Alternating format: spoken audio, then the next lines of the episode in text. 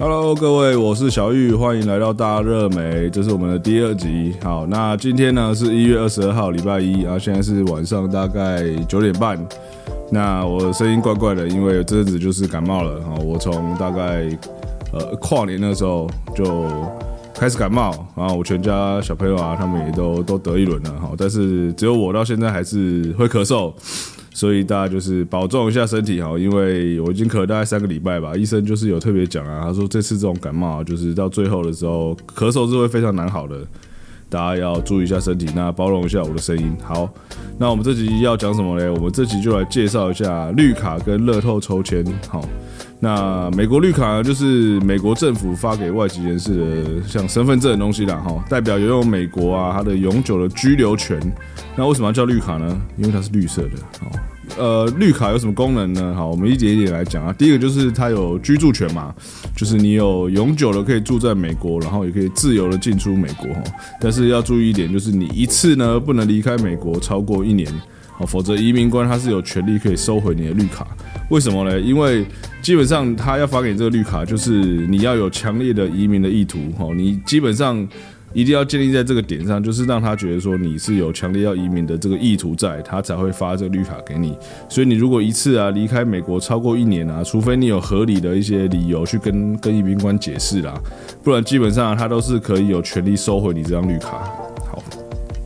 第二个呢就是蛮重要的工作权，好，你可以在美国合法的去找工作啊，然后开公司啊等等的。那我们常常会听说有所谓的黑工嘛，就是一些没有身份的人啊。然后就是会在当地可能冒险寻找一些愿意雇佣他的雇主，那当地可能有一些雇主可能也就是因为某某些原因啊，或是贪小便宜或者什么的哈，他们就会雇佣这些所谓的黑工，因为可能薪资可以压比较低。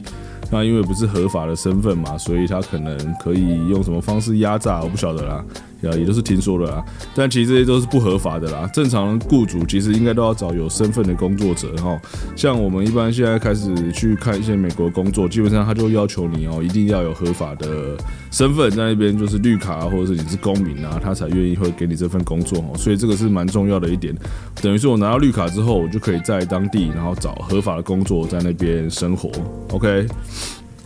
好，第三个呢，就是社会福利哦，有一些教育啊那种的福利啊可以享有，就是类似像就学贷款啊，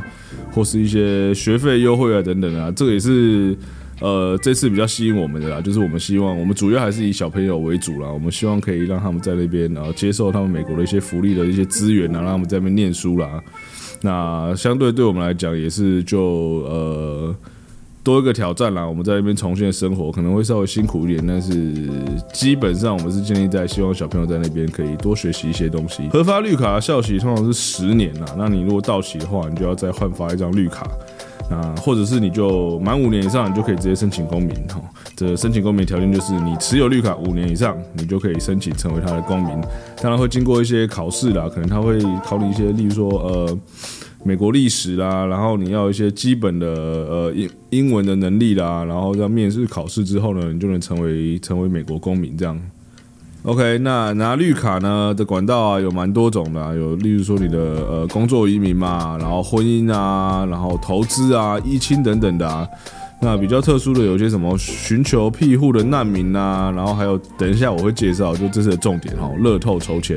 好，那讲那么多啊，其实呃，对于一般像我这样 这样像我这种的平凡老百姓嘛，哈，没有异于常人的能力哈，然后也没有什么特别的背景，然后也没有雄厚的资产，那就算我有一个是美国公民的哥哥啦，但是如果像要这样靠一星办绿卡，也要等个十来年嘛，所以我自己已经三十好几了。那其实说起来是蛮意外的啦，哈，因为本来是想说再等个十年左右，等呃我跟我太太学姐哈拿到绿卡之后，那小朋友可能还来得及去念个高中啊，或者是大学啊这样，所以我们也没有特别的去想到这个问题啊，因为本来就想说啊，等绿卡等这个一亲移民的话，可能大概还要等个十年左右哈，所以重心本来都没有在想这些事情，那所以。就刚好也是碰到乐透抽签这个契机啦，就等于是让我们提早拿到门票嘛，所以我们现在就开始认真的规划这一趟移民之路。这样，那讲完绿卡，接下来我们就来介绍一下乐透移民抽签哈。那乐透移民抽签呢，就是呃，它有个正式的名称啊，它其实叫做多元化签证啊，Diversity Visa 哈。OK，那它是美国政府啊，每年啊，基于移民跟国籍法哈第两百零三条的规定啊，然后为特定国家所举办的一个活动。那每年的名额大概是五万人，在此先致上我最诚挚的谢意哈，感谢美国爸爸哦，有这个活动啊，才可以让我们能够拿到这个绿卡，有机会可以拿到这个绿卡哈，感谢感谢。那美国政府啊，就会从世界各地登记的几千万几千万人，嗯，对，几千万人哦，他会抽出大概约。十万人啊，那我前面讲的说各地登记几千万人是依照每年啊，大概都是差不多这样的人数哈，就是全世界大概有几千万人去抽，然后他们最后会抽出大概大概十万人左右，然后依照你中签的一些顺序啊来发这五万名的名额，抽中之后，他通常会先筛选掉一些你呃不符合资格的，就像呃待会我会讲一下他的符合资格的一些条件啊，虽然很简单，可是可能有些人还是不。嗯，不符合啊。那因为抽抽签这个登记的话，其实很简单，你就是上网打一些资料，所以先抽中之后，他可能才会之后再慢慢的审核你的你的条件。所以并不是说你一抽到马上就代表说你可以拿到，因为后后面还有几个关卡会会他会去筛选这样。好，所以中签率的话大概是约一趴啦。然后如果说你的号码中签号码太后面的话，也有可能会来不及处理到你就结束了哈，因为。他每年一年就办这么一次嘛，那他会在每个月的时候，他就会放出几个名额，放出多少名，放出多少名额，然后去面试。那有时候他进度比较快，那可能你号码就算比较大，在后面一点，你可能还是有机会面试到。但是如果他的处理程序相对比较慢的话，你的号码越大的话，你可能你虽然当初一开始有中签了，但是排不到你面试，那你还是拿不到绿卡哦。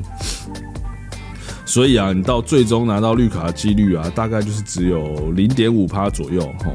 所以呃，几率不高啦，但是就每年可以试试看啦，抽抽抽抽抽看啊，试试你的手气这样子。因为毕竟我们也是第一次就抽中，运气很好啦。好，那乐透抽签呢，通常在每年的十月到十一月，它会开放申请，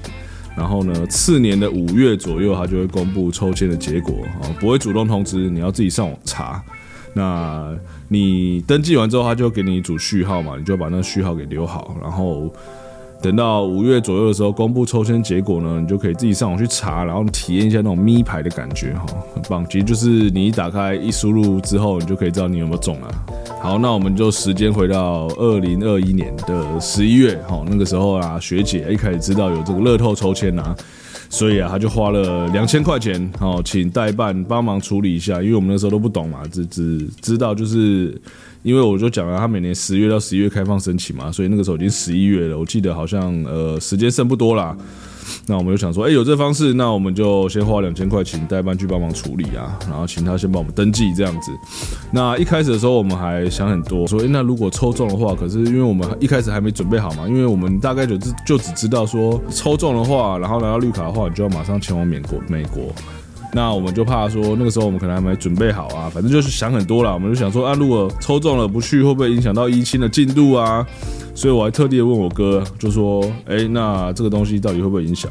然后我哥就说：“北七哦，你抽中不去的话，你干嘛还要抽？哦，你抽中就是命中注定啊！哎，对，想想也对啊。所以那时候也不知道为什么很蠢，就会问这种问题。那后来我们就把资料交给代办之后啊，那就发现了说，哎，其实这个登记好像还蛮容易的，因为它就是一个网站，你上去，然后你提供照片，然后跟你的一些基本资料填一填，你就等于是可以抽了。那代办就。”帮我们做这动作，就等于是就收了我们两千块。然后我们在这边也不是说代办不好啦，因为有些人可能真的时间比较宝贵的啊，或是你真的不太懂了，或是你觉得说，哎，你不想要花太多心思在这个上面的话，当然你是可以请代办去处理。但是我在这边是觉得说，如果你自己呃稍微做一点功课的话，自己来其实也是很快很简单的。好，那我这边就大概讲一下抽签需要的东西是什么东西哈。第一个啊，就是他要六个月，很重要，六个月以内的个人数位照片一张，哦，就是五乘五的每千照片的电子档。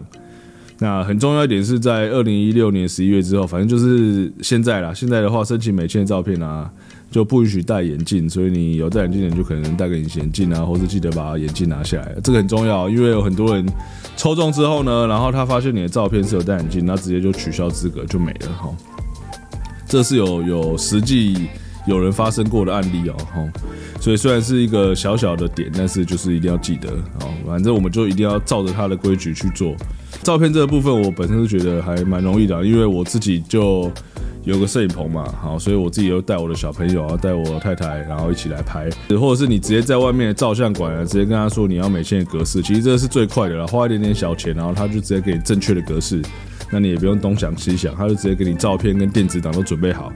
那我当初其实我想的很容易啦，我想说在我的摄影棚拍小孩，但是你们知道，其实拍小孩是非常的困难哦，因为我的那个时候小朋友还小啦，大概四岁的时候吧，那就是动来动去啊，然后他们又很怕那闪光啊，就说爸爸我不要那闪光，然后还真的会哭这样子，反正花了很多时间啦。然后我后来想想啊，其实在那边跟他们瞎耗，还不如就直接去照相馆拍一下就好，也省事啦。因为我后来还在那边调那个五乘五的。五乘五的格式嘛，然后我还要修图，其实呃嗯，时间允许的话是也可以的，因为其实蛮多人是，如果是成人的话啦，很多人去申请这个的话，就自己拍就好，因为你只要找个白背景，然后你用手机拍，其实只要够明亮、够清楚，符合它的规定，其实也都是 OK 的。好，那再来第二个呢，就是要填写它的基本资料表啦。那我最近看了一下哈，最新的 DV 二零二五的基本资料表哈。简单到令人想哭啊！为什么？因为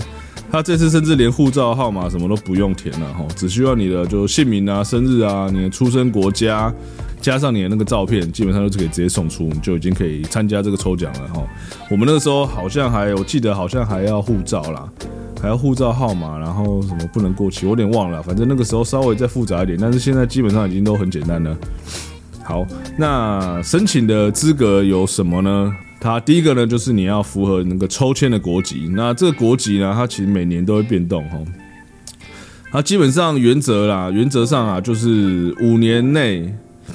有五万名以上移民美国的话，那这个国家本届就不能参加。但是会有些例外啦，反正就是以。以他们公布的为主啦，基本上台湾都会有了，所以可以不用担心哈。那第二个呢，就是你要具备高中同等以上的学历，然后就是要十八岁以上。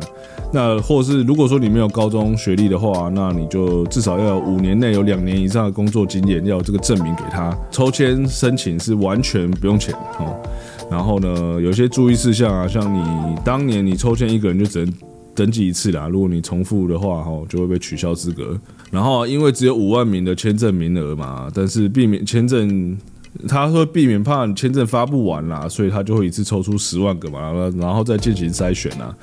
所以你号码如果太后面了，可能就没有没有面试到哦。然后还有个很重要一点啊，是你这个名额啊，其实是包含你的眷属的，像是我那次的时候的抽签啊。学姐抽一次，然后我抽一次，我们两个抽嘛，然后学姐抽中了嘛。那学姐抽中的话，她一次可以办理她的眷属，就也就是可以办理我，还有我两个小朋友。所以如果我们到最后我们条件都符合，然后面试也通过的话，等于是我们一次都占掉四个名额。哦，所以呃也是要看运气啦，因为有时候虽然你的号码等于是你的号码，如果说那一家他可能有十个人。那他可能成功面试到一次就拿走十张绿卡哦，所以这个名额就是一直消耗掉，一直消耗掉。所以当然是你的号码越前面是越好啦。其实每年不一定啦，像我我那个时候抽的时候，我们是一万出头啦，一零叉叉叉。那稍微以以往的经验是说，应该是有机会，但是不敢保证。所以我们那时候也是战战兢兢的。那还好后来是很顺利的就拿到这样。好，那它有个申请的网站哦，这里也蛮重要的哦。申请的网站请一定要认明，就是美国国务院的网站哦，就是那个网址后面要有 state 点 gov government 哦，就是这几个几个关键字啊，就是要有 s t a t e 的 g o v 哈。那或者是你可以从呃我们中文的 a i t 网站去连接过去，那就不会出错哈。那如果你要找代办的话，其实你一定也要找一些实体的代办，就是有一些呃，可能你 Google 打呃美国绿卡代办，好会跳出来那几间有下广告，那几间可能就是比较 OK 一点的。那常常网络上会有些来路不明啊，那些假网站的或是代办啊，你一定要看清楚，因为啊那个如果就是会骗你的钱呐，然后或者是呃。骗你的个资啊，等等的，因为我有听过有人因为就是上了假网站，然后不小心就被盗刷信用卡，哦，因为他就直接给了对方信用卡的资料，然后就被盗刷钱，好，所以这个要很小心。所以就是基本上一定要透过官方的网站啦，然后或是你真的不确定的话，就像我刚刚讲，你就从就是从我们中文的 A I T 网站去连接过去，因为基本上它每一年它都会呃把这消息放在上面。呃，隔年的五月啊，公布抽奖结果的时候，也是要自己去查询哈。这个他们国务院有特别去叮咛，然后他们就讲呃特别发一条这个消息出来说，他们绝对不会主动去通知你，一定都是要你自己到他的网站去查询。所以啊，如果说有那种发 mail 啊，或是怎么样打电话啊来通知你的啊，那些都是都是诈骗啊，去假赛啦哈，所以千万要小心啊，不要跟钱钱过意不去哈。那我们在成功申请好送出去之后啊，他就会给你一组 number，然后你就要把它截图保存好，然后隔年五月就可以等开奖啊。对我补充一下好了。呃，我们那时候我说是给学姐她请代办去先去办嘛，但是后来我们仔细看了一下，发现说，哎，这东西好像还蛮容易。那学姐那时候找代办的时候还是用我的名字哦，哦，那最后证明就是我的名字是没有中的嘛。然后学姐呢，她是在呃，就是我讲她那个截止日好像前一天把，她自己把资料 key 好，然后送出去，结果最后隔年五月是她的有中奖哦，所以学姐是真的是蛮厉害的哈。这也是可能是鼓励我们，就是自己来啦，我们自己来，自己去登记啊，然后自己去去抽啊，然后哎就会抽中哦，哦不一定啊，随便说的。呃，隔年的五月啊，我还记得我那天刚好就是呃去全身健康检查，嗯，全身的第一次全身健康检查，就说身体真的很重要然后我那个时候照胃镜啊，然后大肠镜啊，然后那个时候是全身麻醉，那因为是平日啦，那学姐要上班。所以我等于是请假，然后去做这个检查。那你如果有照过有照过照胃镜跟大肠镜全身麻醉的话，你就知道，呃，我们在前面其实蛮痛苦的，因为好像前前一个礼拜吧，还是前几天，你就要开始吃那个泻药啊，还要把你的肠胃给清干净啊，很痛苦啊。因为我很爱吃啊，而且很爱吃一些有的没的啦，所以我才要去做这个检查嘛。然后我记得好像是，呃，是只能吃清淡的，还是不能吃？我有点忘了，但是。反正就是很痛苦，我记得好像最后前几天检查的前一天吧，好像是真的完全不能进食吧，所以那时候就只能喝水，然后然后又一直落晒，真的是哦，落到屁股很痛，很痛苦啊。那所以那天呢，我记得我到医院去检查的时候，他有一个他有一个小房间嘛，让我在那边休息。我到好像去照的前一刻，我都还在拉肚子，就一直拉水，而拉到屁股真的很痛，这样很不舒服。好，然后后来我就。照完了嘛？因为我是全身麻醉，然后我就在恢复室醒来，然后这个时候，诶，有照过就知道，这时候就开始你的身体会疯狂的排气啊，就是会一直放屁啊，这样子。我忘记会不会打嗝，好像就是会放屁啊。然后护士在旁边，他可能也习惯了，然后他就是跟我讲，哦，你在那边先休息啊，然后怎样可以喝水什么，然后我就看着他，然后我意识还有点模糊，可是我就看着他，然后我就一直放屁，一直不不啊，他也不会觉得不好意思啊，只有我觉得不好意思啦。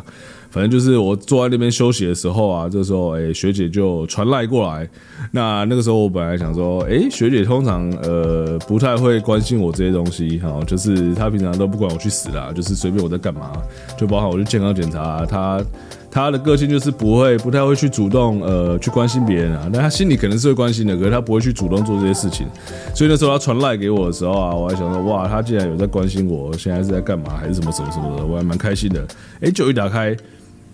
呃，他是跟我说他呃，乐透好像中中签了这样子，然后我那时候还回不过，还没办法回神过来啦，因为可能还在麻醉，因为呃，就是从抽签嘛，然后到我们开奖，其实也过了半年，其实这个东西没有特别的放在心上啦。他就说，哎，这个抽签好像中了，然后然后他就开始打电话来，然后跟我讲说，哎，他这个东西好像他去查那个网页，好像中奖嘞这样子。然后，然后我就觉得哇，天哪！我们其实虽然说这几呃这半个月来啦，就是没有特别的去去呃注意这个东西，但是我们还是会上网查一些资料嘛。然后就有看到大家就说呃这东西多难抽啊，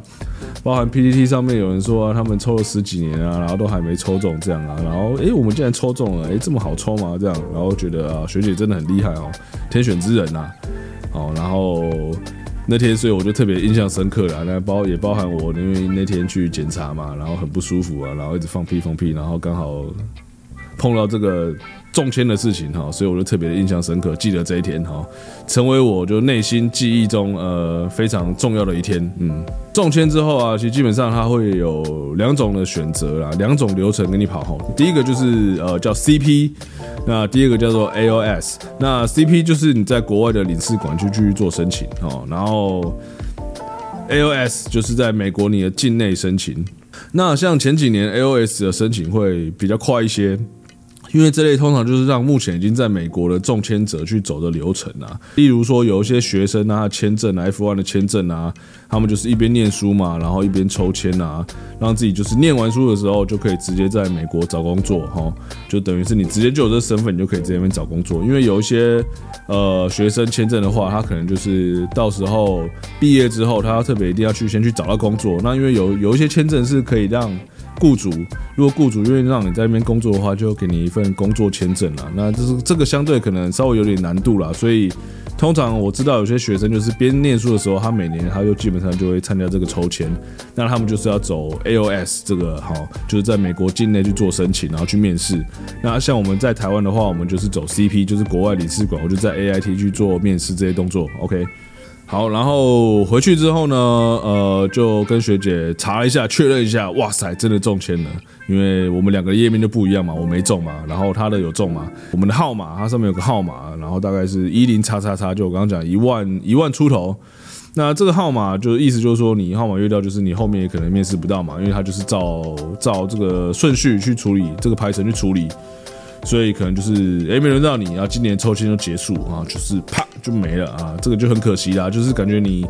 抽中也不一定有，你还要一颗心悬在那边。那虽然大家是说啊，一万出头可能应该是还是会有了，但是我们就因为第一次中嘛，然后一开始就很兴奋嘛，想到第一次就抽中了，所以心里就悬在那边呢，就想说啊，到底会不会有嘞？诶，可能就是每天拜拜啊，求佛啊，念一下啊，嘿。那事实证明还好啦哦，因为我们最后还是有成功面试到吼。那像二零二四年啊，现在亚洲区啊，它二月的话，目前是在五千五百号左右。所以如果说你看到九月如果都还没有你的号码，那就很抱歉，那明年再来。因为这号码有时候我看有到两万多号都有的，所以你看它现在二月的排程在五千五百号，那它有时候啊。一个月有时候给你跳个一两千号，有时候给你跳个五百号，甚至有时候可能到三月它会不动，它数字不动，就是都还是在五千五百号左右。这个东西很难讲，因为你也不知道他们他们的呃政府他们的流程到底是什么，好，你就只能够等待。那我们接下来呢，不管你是几号，你接下来的流程就是你要填写一张叫做 DS 二六零的申请表。那每个人都要填一份，因为学姐中签，那她一次申请我嘛，跟我的小朋友，所以我们总共每个人都要填一张。那这个申请表就是网络上众说纷纭啊，有的人说是你抽中之后，你确定你已经有抽中之后，你就是尽早交，早点交。然后有的人又说是晚一点交，什么说晚一点交的话，你的这个 D S 六零比较容易被被他们看到，什么我不确定啊。但我们是决定要早一点去交这个文件啦，因为这个东西它是在网络上线上填的，填写之后呢，它就会把你的档案锁起来。那如果说你，例如说你前面填的资料有错误的话，你需要修改的话，它不是说你直接马上上网就可以直接在修改，你需要去写一封信给他们哈，然后请他们把这东西给解锁，解锁之后你才能去进行修改。那你也不知道，因为像你这些你也知道，美国美国政府做事有时候快，有时候慢，你。不敢去跟他赌这个东西嘛？如果你真的在这这段时间你的资料有误的话，那你就要赶快去跟他申请，然后去解锁。那我们尽早先把资料写好，然后交出去。中间如果说真的有要修改的话呢，我们也比较时间比较宽裕了，再找时间，然后请他们帮我们解锁再修改这样。所以我们五月的时候中签嘛，我们五月底我们就把我们 DS 二六零都填好，然后把它送出去。那这个 DS 二六零就是比较稍微详细一点的资料啦。就是会向你呃要填一些呃就是一些比较细节的资料，包含他可能要你的呃你大学的资料啦，然后你的工作啊、配偶啊，然后有没有犯罪、吸毒啦，有没有坏坏啦，哈这样，然后等到这个东西审核过之后，最后一关才是面试，哈这样子。OK，然后我在这边也讲一个蛮重要的点，就是 DS 二六零这个表格啊，因为我讲了嘛，你如果自己有中签的话，你就可以帮你的配偶也一同去申请。那所以有一些人呢，他可能那个时候还是单身，然后他抽他只要中签了之后呢，他在填写 DS 二六零的时候就要把他的配偶的部分一起给申请上去。所以你在中签之后呢，如果你有另一半，然后他也想要跟你一起拿绿卡的话，你们这个时候。在你填写 DS 二六零之前呢，你就赶快先跟他登记。好，你们有这个合法的身份之后呢，你就可以把这东西送出去，赶快结一结吧。如果你那个时候有男朋友、女朋友啊，或者是没有的话，就看你喜欢谁了。好，路上抓一个也可以啦。反正就是趁这个机会，你就可以赶快找个人一起享受你的中签，好，一起拿绿卡。那关于 DS 二六零的表格呢？嗯。它的内容其实也是可以跟大家稍微分享一下啦，它就是需要你的一些什么基本资料了。那下集的时候我会再稍微介绍一下，好，所以就是有兴趣的朋友，我们就是下周可以再关注，继续关注我。好，那先来聊一下好了，就是会不会有人比较好奇说，哎，那。我现在这样的话，我的英文好吗？我跟学姐英文好吗？那我跟大家讲，就是非常烂，好，大概就是国中的程度而已啊。因为认识我的都知道，就是我不太会念书，我也不喜欢念书，所以对于语文这东西就是很差啦。那是还好，呃，在我很小的时候，感谢我老妈啦，她在我大概国小的时候吧，她就把我送出去英文补习班，所以稍微有学了一些比较基础一点点的英文啊，但是。以目前来说还是不够用啊，就是很烂啊，而且就像我讲的，嗯，一开始我们是假定说，可能等十年之后我们才会才会去才会去美国嘛，那所以也没有特别想说要加强这个东西啦，所以现在就是有点在恶补，就是继续努力的学一些单字啊，那就是希望能够在那边能够生活自理的日常英文啊，先把它学习好就好，这样。那因为我们到时候会去的地方应该是没意外的话，应该是在南加州啦。那就是一个华人非常多的一个地方，好，那所以常常会有人讲啊，其实你在南加州，你不用讲英文，你讲中文也可以活得下去啊，这个是真的啦。像我哥哥住的住的那个地方是 Chino Hills，他在几年前的时候在那边买房子，那些区还都是比较白人区，就是白人居住比较多，但是慢慢的这几年其实越来越多的华人哈会慢慢移民过去。所以那边的华人群聚也越来越多嘛，所以呃，基本上很多的店啊，或者是你会碰到人啊，或是你在那边呃一些华人的圈子啊，那大家都是可以讲中文，都是可以通的啦。那当然。像我们这次去美国，今年四月的时候去美国了，我们也是尽量就是呃，因为我们本来是很喜欢美国这环境嘛，我们当然也是希望，哎，其实人与人之间的互动是非常有趣的啊。虽然我跟学姐英文很烂，然后也不太敢讲，可是就尽量嘛，我们就是去买东西啊，然后老外又特别喜欢跟你聊天啊。他们在电梯里面，他们就是没办法像我们在台湾啊，可能像我们我们现在在台湾坐电梯的时候，大家就是点点嘛，就是站在那边哦，等那个电梯。到你的楼层出去哈，充满尴尬，可是久了也不会尴尬啦。但是在美国的话呢，我们随便只要搭那个电梯，通常他们的陌生人就是一定会跟你拉塞个两句，好，就是要跟你哈拉个两句。看你有带小孩啊，也会让硬跟你哈拉个两句，他们就很开心这样。所以，呃，我们也是慢慢在享受这个过程啊。所以英文其实还是要学啦，因为基本上的沟通，我觉得还是必要的啦。那像我们这种新移民过去的话，呃，当然也不可能。呃，一定要跟我们所谓台湾人啊，或是中国人啊，这样混在一起嘛。有时候交交一些外国朋友，我觉得是非常有趣的事情啊。因为文化不同嘛，然后大家这样子彼此的可以交流一下，是一件很棒的事情。所以现在就是尽量的去学习啊。但是我也知道哈，可能像我这种年纪三十几岁，要呃特别去练习这英文，就是嗯平常心啦，尽量啦，尽量啦。那小朋友的话，我就不担心啦。基本上他们学应该是。应该是可以很快的啦，然后他们现在同言同语啊，因为我们就灌输他说啊，你们到时候英文会很厉害啊，然后他们就会说啊，那爸爸妈妈没关系啊，以后在美国我们因为很厉害，我带你们去玩就好啦。你们要去哪里，我带你们去，我们都会讲啊。有大概先让他们送去一些有外师的补习班，让他们先习惯一下跟呃外国人对话的感觉啊。因为像这次去的时候啊，我们会去周遭公园玩嘛，那也是那边会有当地当地的一些白人的小朋友。那看到他们两个双胞胎嘛，然后就会很热情，想跟他们玩啊，然后就跟他们就挡在他们面前啊，然后就说 Play with me 这样。但是那时候那两个小朋友都听不懂嘛，他们就是不知道，傻傻的就只会这样子嘻嘻嘻，呆呆的看着他，然后也不知道干嘛这样。然后我们在旁边看是很好笑啦。但是回来之后就决定说啊，那我们赶快送他去，也告诉他说，哎，你希不希望跟多交点不不一样的好朋友啊？那我们是不是要先把英文给学习起来啊？那他们的意愿也是很 OK 的啊，那他们学的也很快啦，所以就是希望他们之后在那边也可以。呃，非常快的可以融入当地哈，希望一切都是往好的方向走，这样。然后最后就聊一下目前的工作嘛，因为我现在就是做